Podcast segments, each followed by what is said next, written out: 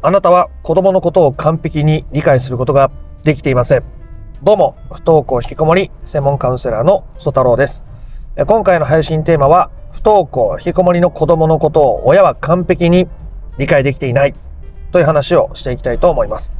えー、という僕も娘のことを完璧に理解できているわけではもちろんありません。そもそも理解できない、理解できていないという立場をちゃんと自覚しておくことがとても大切なんですね。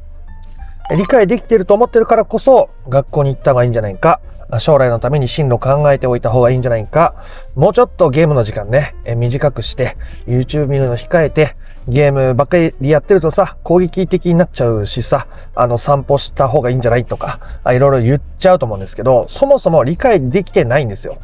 いいですか？そもそも理解理解できていない部分があるってことをちゃんと分かってないと、子供の人生を奪うことになるし、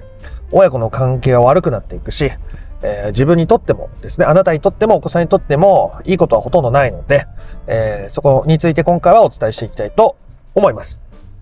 ということで、えー、僕の実例を挙げてみましょう。え僕の父は、あ僕に良かれと思ってですね、厳しくしていたわけです。正座してご飯を食べろ。ビールが減ったら、こ、ここまで減ったらこれぐらい告げとかですね、いろいろあったんですね。鍋の時にはビールを鍋の近くに置いちゃいけない。ぬるくなるからですね。で置いたら怒られるし、父が僕に例えばじゃれてきたとして、僕がたまたまね、それが嫌だった時に、怪げな態度を取ったらブチギレるとかですね。まあ様々なことがあったわけですけども、おかげで僕はね、周りの回廊化が人間に育っていくわけですが、ね、僕はそういう戦略を自分で取っていったわけなんですけど、無意識の中でね。えー、なんですが、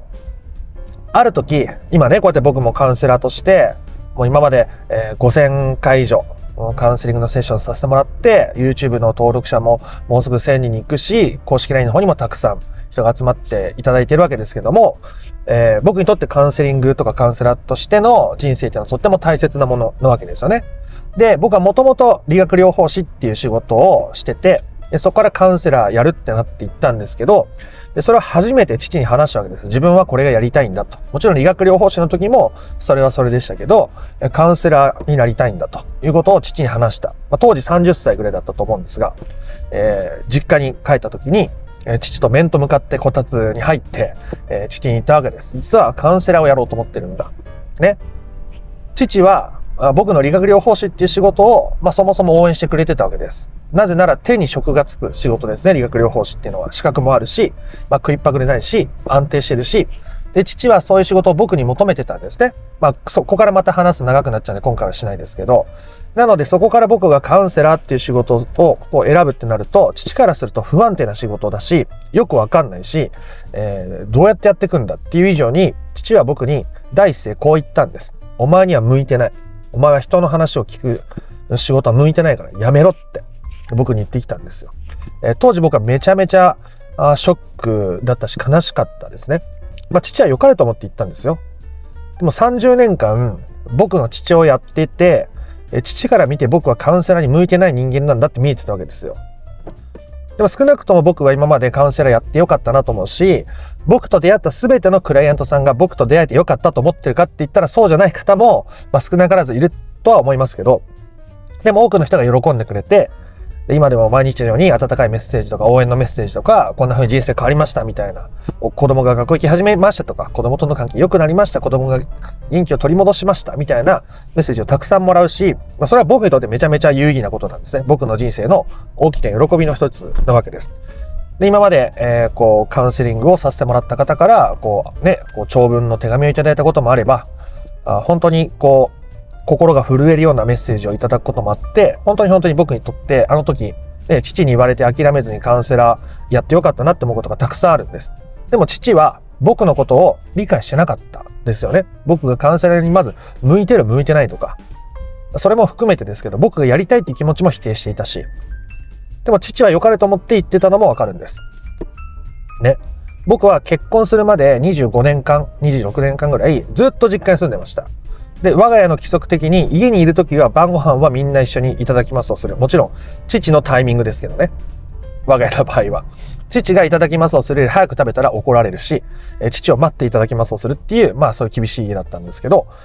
毎日ご飯食べてたのに、ね、わかんないわけですよ。僕は理学療法士っていう仕事をした時に、え技術もない、経験もないとこから最初スタートするし、えー自分に自信が持てない人間だったので、自分がね、目の前の患者さんに何ができるんだろうと思って、せめて人としてはちゃんと関われるようになろうってことをずっと意識して仕事をしてきたわけです。で、僕なりに、やっぱその人と関わるとか、患者さんと関わるとかっていう時に、すごく大切にしていたものっていうのがあって、で、僕がじゃあカウンセラーになる、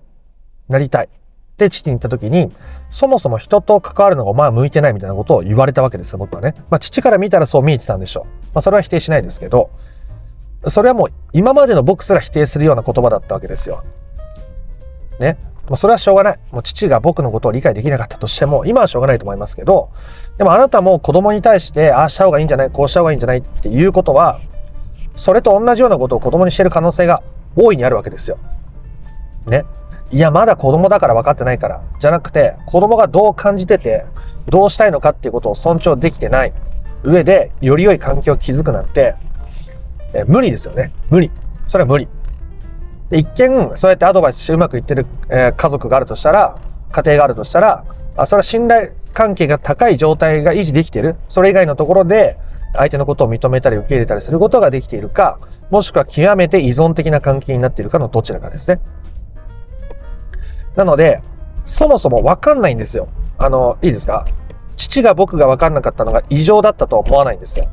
どこの家庭でも大体そういう部分があるっていうことだと思うんですよ。で、えーこうやって不登校引きこもりで悩んでる親御さんも子供に対してこう先回りをしちゃう。こうした方がいいんじゃない？ああした方がいいんじゃない？で、ああしなさい、こうしなさいって過干渉までする方もいらっしゃいますよね。それも良かれと思ってやってるわけです。それが安全だと思ってるし、安心だと思ってるし、それが子供にとっては幸せにつながると思ってるからやってるわけですよね。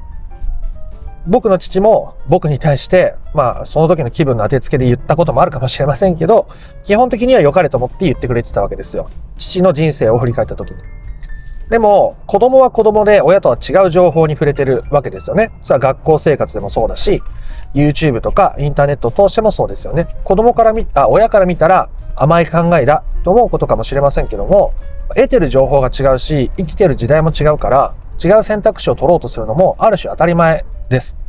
えー特に今はこう時代の移り変わりが激しいとか、新しい仕事ができて、今までの仕事が失われていくみたいに言われてる時代ですから、子供が親の想定外に飛び出すってことは、もう大いにあり得るし、むしろ健全だとも言えるようなことだと思うんですね。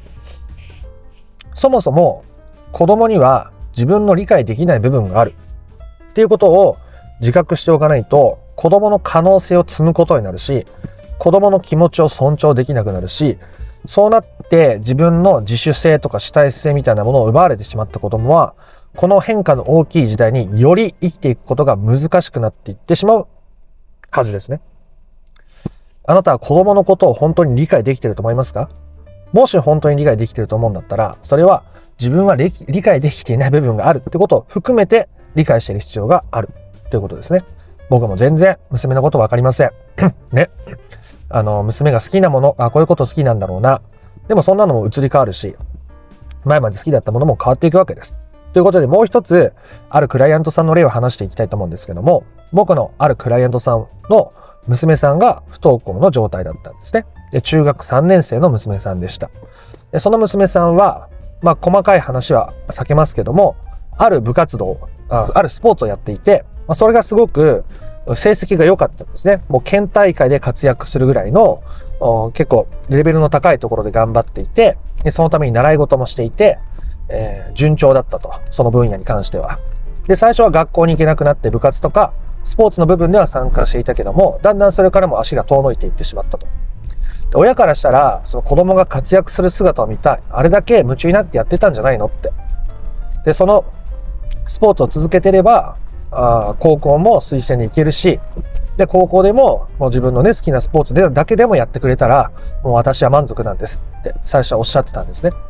でも娘さんはもうどんどんスポーツからも足が遠ざかるし、親としてはもったいないと。せっかくあれだけ頑張ってたし、あれだけ活躍できてたし、周りからも期待されてたし、先生だって、習い事教えてくれる、あの、コーチの人だって、え続けた方がいいって言ってくれてる。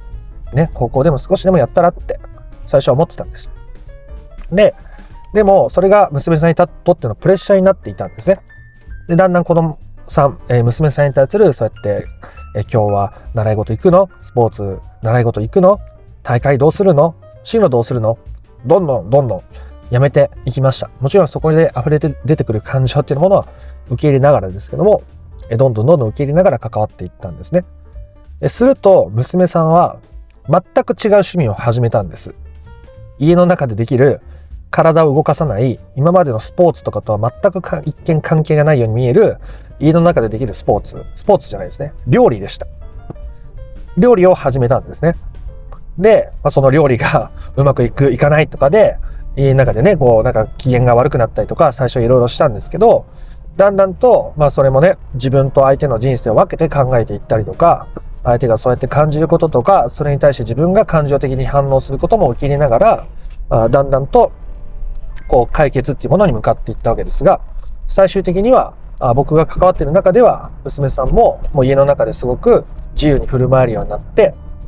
でどんどんその料理も上達していってもう最初はもう高校部活スポーツで親御さんも頭がいっぱいだったのは今ではもう家に帰った時に、え、娘さんが作ってくれた料理があることが本当に楽しみで、え、すごく幸せな気持ちなんですって娘に対して本当に感謝の気持ちでいっぱいなんですっていうメールをくれました。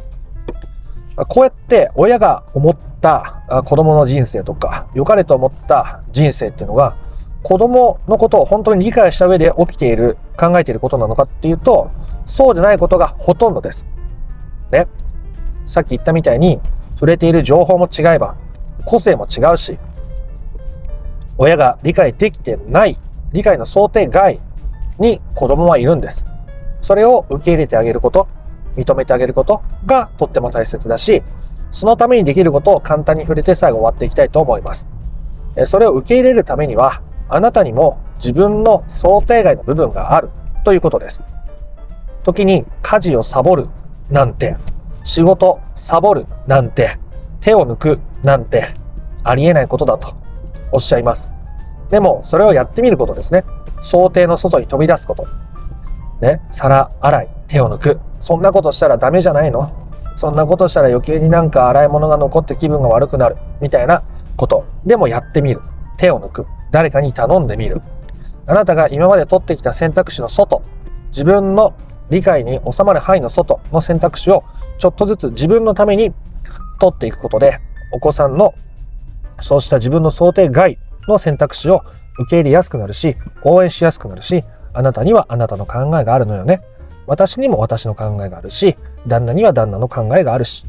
みんなそれぞれ違う考えがあるから、自分の考えを尊重してやっていけると、それでいいと思うよっていうような素敵なメッセージをですね、言葉にせずとも伝えられるようになっていくはずですので、ぜひあなたも今までと違う選択肢を自分のためにやってみたいと思う選択肢を取ってみることをちょっとずつ意識してみるだけで、えー、お子さんへの理解も深まるし、それはあなたが自分に対する理解を深めたからこそ起きたお子さんへの変化ということですね。ということで、今回の話が良かったなとか、面白かったなと思った方は、いいねやコメントをしてみてください。そして、え不登校引きこもりの解決法について、順序立てて知りたいよという方はですね、説明欄の URL から公式 LINE に登録することができますので、そちらから無料で受け取ってみてください。えー、ということで、えー、また YouTube のチャンネル登録もよかったらしてみてください。あなたの不登校引きこもりの問題が本質的な解決に至ることを心から願っております。では、また別の配信でもお会いしましょう。ありがとうございました。ソ太郎でした。